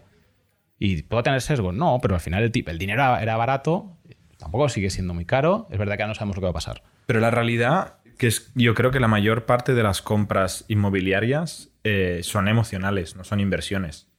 O sea, es la persona que va a vivir en un sitio y decide comprarla en lugar de alquilarla. Y no está Bueno, pensando también, como hay, inversor. también hay inversión, ¿no? También hay segunda vivienda, también hay. Bueno, Sí, hay pero la segunda vivienda- Distinta casuística. No acostumbra a ser una, o sea, es una mala inversión en general si la racionalizas. Y la primera muchas veces también. O sea, la gente lo compra por un, por un valor más emocional de así me hago la reforma, lo hago como yo quiero, no problema me de- suben el precio, ¿no? Hay, hay un montón de argumentos que no son financieros. El problema de la primera vivienda es que no es una, no es una decisión financiera. O sea, sí, sí, sí que es una buena decisión si tú sabes que los siguientes 30 años de tu vida vas a estar en este sitio, porque te vas a ahorrar un coste que de otra, de otra manera tendrías que pagar de alquiler, ¿no? No, Y estás generando un activo. eso es falso. si tú puedes tienes- asegurar que durante 30 años vas a estar en esta vivienda, no. Es, pare- es- No, pero un no te ahorras un coste. ¿eh? Esta es la falsa dicotomía. Si tú tienes un piso de propiedad, no estás dejando de pagar alquiler. Estás pagando el alquiler que no le estás cobrando a otro.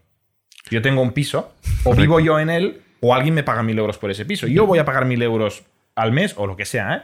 Eh, de alquiler, compre o alquile. Yo creo que esa es la manera de verlo, ¿eh?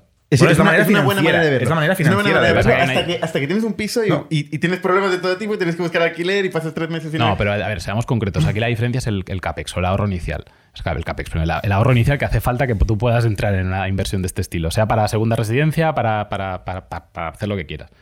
Y esa es la verdadera complicación que tenemos hoy a nivel, a nivel social, vamos, a nivel... Que la gente no tiene ahorro tiene suficiente ahorros. para arrancar esa aventura. Efectivamente. Y cuando el banco nos ha ayudado a solucionar esto, lo ha hecho mal. Y le ha Bueno, dado ayudado préstamo. demasiado. Ha ayudado demasiado. O a quien no estaba listo para recibir esta ayuda para devolver luego, ¿no? Que es lo que pasa. Desde luego hay mucha más compra-venta de la que tendría que haber. Eso y es una putada. no está de acuerdo. Bernat Ferrero Dixit. No, hombre, hombre, es evidente. Y más cuando comparamos con otras economías, ¿no? Tú lo has dicho en Alemania, no les va mal a los alemanes. Pero venga, va, vamos a ser positivos. El ratio de endeudamiento de la gente está muchísimo más controlado que en la crisis del 2008. O sea, los bancos juegan un Sí, papel bueno, Hombre, importante. es que no ha habido- regulatorio, Sí, sí. impu- impuesto. Por suerte, ¿eh? no, no. impuesto, por suerte. eh, que ahora ya no nos Porque nos se ayudaba demasiado locos. a comprar. A gente que no estaba lista para A comprar. ver, que si me chincháis me, me- me pongo, ¿eh? O sea, quiero decir que, que yo tampoco soy un fanático de los bancos. O sea, creo que hasta ellos mismos tienen claro que a 30 años vista las cosas no, no- no van a ir muy bien. Dicho esto, juegan un papel súper importante en, en muchas de En las tu cosas. negocio. Bueno, en- en- no, no, pero en nuestro negocio, en cómo Sí, no, han no, y en canalizado la las ayudas en la habilidad de la gente de, de pero, pero, en un pero, inmueble. pero, pero muy importante. Sí, sí. Entonces, ojo, ojo, que no vamos a tocarles las narices No, no. demasiado, no, vaya a en ser que- cash casi nadie puede comprar Exacto, una- un piso. exacto, exacto. Casi, casi, casi nadie puede comprar un piso en efectivo. Oye, Guille, después de estas tres experiencias que has tenido, de- que, que las tres son ver un modelo americano y llevarlo a la ejecución en España. O sea, Grupalia, Jim for Less y Housel. Bueno, Housel era inglés, modelo, pero, pero es ver un modelo y llevarlo a la ejecución. Em, aparte de esto, de operador, digamos, tu faceta de operador, aparte te has dedicado a invertir Sí, a través de la NAI. sí. Y antes de empezar a grabar preguntamos, oye, ¿qué te gusta más? Ahora que te has puesto el sombrero del otro lado, ¿no? Intentar entender qué funciona, qué tienen algunos equipos que les va bien, otros que les va mal. Em, ¿Qué disfrutas más haciendo? Y te contestaba antes que, el, el oficio de invertir me, me apasiona mucho. Pero poco recapitulando, o sea, la NAI nace hace ya más de cinco años y nace desde un ángulo muy de, de humilde, desde un punto de, del oficio de invertir, pues te puede parecer muy cercano al de emprender, pero no tiene mucho que ver. ¿Vale? Entonces sí que hay nexos de tiene unión y puedes hablar y aprender. Entonces esto hace años em- pues, pues tuve la suerte de poder empezar a- metiendo tickets pequeñitos en compañías de colegas y lo haces desde un punto de vista casi de aprender absolutamente mucho más de lo que, que lo que puedes aportar. Incluso todavía estoy ahí. Entonces, el... es muy- Compañías así pequeñas, humildes como Globo. Sí, sí, sí. A veces, a veces sopla, sopla el viento de cola, ¿no? Y tienes suerte. Tú entraste en la primera ronda de Globo, ¿no? Y aparece, y aparece Oscar, sí, por ahí un día y, y te cuenta... Pero creo que Globo fue la tercera idea que me contó Oscar, ¿eh? De cuando quería emprender. Y, y era la Y que- la buena te pareció esta, que en aquel momento era enviar las llaves, él quería enviar las llaves a su madre Sí, correcto, correcto. con Riders. Correcto. Esa, esta es la buena. No, no, voy a ser... Voy voy a Bueno, ser- le fue bien. No, como es- inversor, no, como inversor te fue bien. bien. Claramente le fue bien. O sea, voy a- ser súper sincero, ni, ni me parecía bien esta. Es decir, imaginaros, ¿no? Pero, ¿sabes Pero qué pasa? dijiste, Que- este tío es listo, es majo y es pesado. Es que con- Ingredientes Es suficientes. que la gracia de Oscar es otra. Es que yo, yo me he quedado colgado con Oscar, digamos, corriendo o esquiando, enganchado en una. Entonces, cuando ves a gente reaccionar ante situaciones de estrés de una manera muy concreta, ya te das cuenta, ¿no? De la madera, de cómo es la gente. ¿D- ¿Dónde te has quedado colgado? No, me ¿Por refiero que, que con Oscar teníamos una relación que al final ya habíamos hecho cosas a nivel personal, ¿no? Habíamos hecho actividades. Entonces, cuando, cuando sales a correr con gente, cuando haces deporte, cuando haces cosas y ves cómo es la gente un poco más allí de una conversación de, de café, eh, te da mucho confort el saber de que... ¿Y qué, cómo era? ¿Luchador? ¿Resiliente? O sea, es, es, es todavía alguien que... Una capacidad de trabajo brutal, una capacidad de... Sí, resiliencia mucha, pero, pero sobre todo mano izquierda y mucha humildad. Mm. Aparte de, de- de ser muy inteligente, ¿no? Entonces, cuando aunas muchas de estas cosas, incluso la probabilidad de fracasar es muy alta. Pero bueno, la esencia, y entonces después de varios proyectos que me contó, para ir al grano, ¿eh? o sea, cuando encontró Globo, pues sí, tuve la suerte de que fue pues, de las primeras personas que me lo contó y entré en la primera ronda de Premoni de 320.000 euros, 340.000, no recuerdo. 320.000 euros. ¿eh? Sí, una cosa este Primera ronda. Un por. Que aprendan un poco los emprendedores que piden ya Nah. 10 Ah, millones de bueno, euros sí, por 10 PowerPoint. millones de euros Pero, por pero- PowerPoint. sí, Esto- pero vamos. Esto no- Esto, no, ¿sabes? Tiene que darse la casualidad de, ¿no? Sí, pero bueno, esto al final hace que tienes a gente buena, como tú, ¿no? Sí. Que habías hecho cosas, ¿no? Y tienes, tienes talento alrededor, ¿no? Y que luego, pues esto, pues mira dónde ha llegado. ¿no? Sí. Igual ahí en una cueva con la mayor valoración y tal, que entran tres, igual ya no, no hubiera tenido las mismas influencias, ¿sabes? Lo que Pero es, pasado es todo difícil de valorar. Ah, y lo que es genial es lo que antes decíamos, que en los últimos Pues 10 perdón, años... es un por 10.000 casi, ¿eh? Estaba haciendo los números y digo, no puede ser. Pero un- pregunta es aquí casi es un por ¿cuánta 10.000. pasta metiste? Claro, claro, claro. No, claro. Bueno, es igual, por 10.000. Bueno, míralo en el registro mercantil que se ha quedado todavía Me vuelve- me el que no me va wifi. Pero no te da el wifi, por suerte. nada, nada, esto es demasiado boyer al final. Entonces entramos en un punto... Por 10.000, ¿eh? No está mal, ¿eh? Pero, O esto- por, o por 8.000, vaya, pero. Pero por 10.000, porque Ay, ¿Has llegado hasta el final? Sí, ¿No has vendido antes? no, Nada. llámame tonto. ¿No has vendido? No, no, no te llamo tonto para nada. No, no, no. Bueno, Sí. ahora. No, pero ahora- esto es un tema- En los últimos tres meses un poco más. No, tonto. bueno, pero es igual. Pero eso, eso lo surfeas. Si así en lugar de por sí, sí, 8.000 es por 5.000. mm, Pero, lo tú ganas bonito- más lo- lo- pasta lo- en Globo que en todo lo demás que has hecho. Eh, sí. Esto pasa mucho, es curiosísimo. ¿eh? mucho, No con Globo en concreto, sino con un emprendedor que hace muchas cosas. de cosas ¿eh? y luego una cosa por casualidad. hace de- algunas inversiones. De refilón, pum. sí. Sí, sí, sí. A ver, lo bonito de esto es que, hablando antes que decíamos, en los últimos 10 años el mundo del Venture ha permitido que empresas como Globo nacieran en España. O sea, imaginaos si Globo hubiera, hubiera nacido en Estados Unidos. O sea, que es otra película. Y, naciendo aquí, mirar lo que se está consiguiendo, pero no solo Globo, ¿no? Hay muchas No, no, compañías sí, que hoy en día. Entonces, bueno. Esto habla muy bien también, en beneficio un poco de, de la pregunta, ¿no? Del mundo inversor que hay en España, que hay en el, en el ecosistema ahora europeo. Por eso te gusta tanto el mundo inversor. No, pero no es, no es- no, no, no, no es por Porque eso. las horas que le has metido, Globo. el, sudor, el y la sangre que le has dedicado, comparado con otras cosas, A ver, y el retorno que le has sacado. Son dos cosas distintas, ¿eh? porque realmente Hausen me apasiona lo que hacemos en el día a día, especialmente por la gente y por el intentar realmente cambiar una manera y Te da una- satisfacción. Es, es verticalizado, Sí. es muy de detalle. Lo otro que te permite es ver muchas compañías, muchos sectores y aprender hacia dónde va el mundo. Entonces, encima tenemos la suerte de poder estar como. a- alguien me preguntaba, ¿no? Estoy invertir. Y, y yo le decía, es muy complicado. Entonces, ¿cuál es el sesgo? De estar como vosotros en ITNIC, en el centro de un poco del ecosistema, donde cercanos a nosotros, por, por mal que invirtamos, nos va a ir mejor de, de que no alguien que tiene un network en otro sitio. Entonces, muchas veces en la Nike lo, lo explicamos. ¿Cuál es vuestro diferencial? Es que por la figura dual de emprendeduría inversor, te relacionas con gente súper buena. Entonces, que además sabemos invertir, os diría que hemos ido aprendiendo, pero la gracia es que el sesgo es que estamos cerca de gente muy buena que se relaciona con nosotros y que igual con vosotros, entonces podemos tener la posibilidad de Mm. invertir. Dicho esto, es un mundo ya cada vez más luchado. Estamos viendo Mm. que las rondas buenas de las compañías buenas está todo el mundo ahí luchando para entrar. y las malas también. Es un poco compañías nos vamos a poner críticos que ahora hay demasiado capital y entonces estamos invirtiendo como locos y tal. Sí, la verdad es que Factoría es un buen ejemplo, ¿no? De hacerlo bien, ¿no? De mamones. invertir como locos. No, no, bromas aparte, que, que, que- que está la cosa ahora en un momento muy interesante, ¿no? Te das cuenta de lo difícil que es invertir por eso, ¿eh? Y la cantidad de trabajo que implica, que te piensas que estos son dos reuniones y luego... No, y ¿Cómo, el cómo lo, y- cómo lo gestionáis el, el trabajo en Nana? ¿Y cuántas inversiones habéis hecho? Pues como 50. Desde la fundación, Sí. 50. Sí. Y, Y- y genera trabajo. Bueno, De hay un- 50, hay un- imagino. un Nosotros hemos invertido en 13 y, y nos genera trabajo. Mucho trabajo. Hay un equipo eh, que lo lleva, eh, pero, pero, hay- pero, pero es un compromiso a largo plazo. O sea, yo creo que estos proyectos no, no se pueden arrancar sin pensar a 10 años mínimo vista. Mínimo, mínimo. 10 años mínimo. Sí. Pues nuestra tesis un poco de cómo lo vemos a título personal. pero porque las compañías que funcionan no crecen y, de- y hacen un pelotazo en dos, tres años. O sea, tardan cinco en Son estructurarse. ciclos muy largos. Son ciclos largos y, luego la desinversión es otra guerra, ¿no? Tener un equipo 10 años no es barato, ¿eh? Tener equipo de 10 años no es barato, correcto. Ni fácil.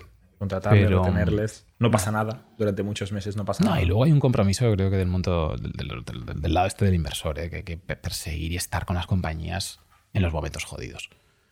Y ahí los, y son muchos.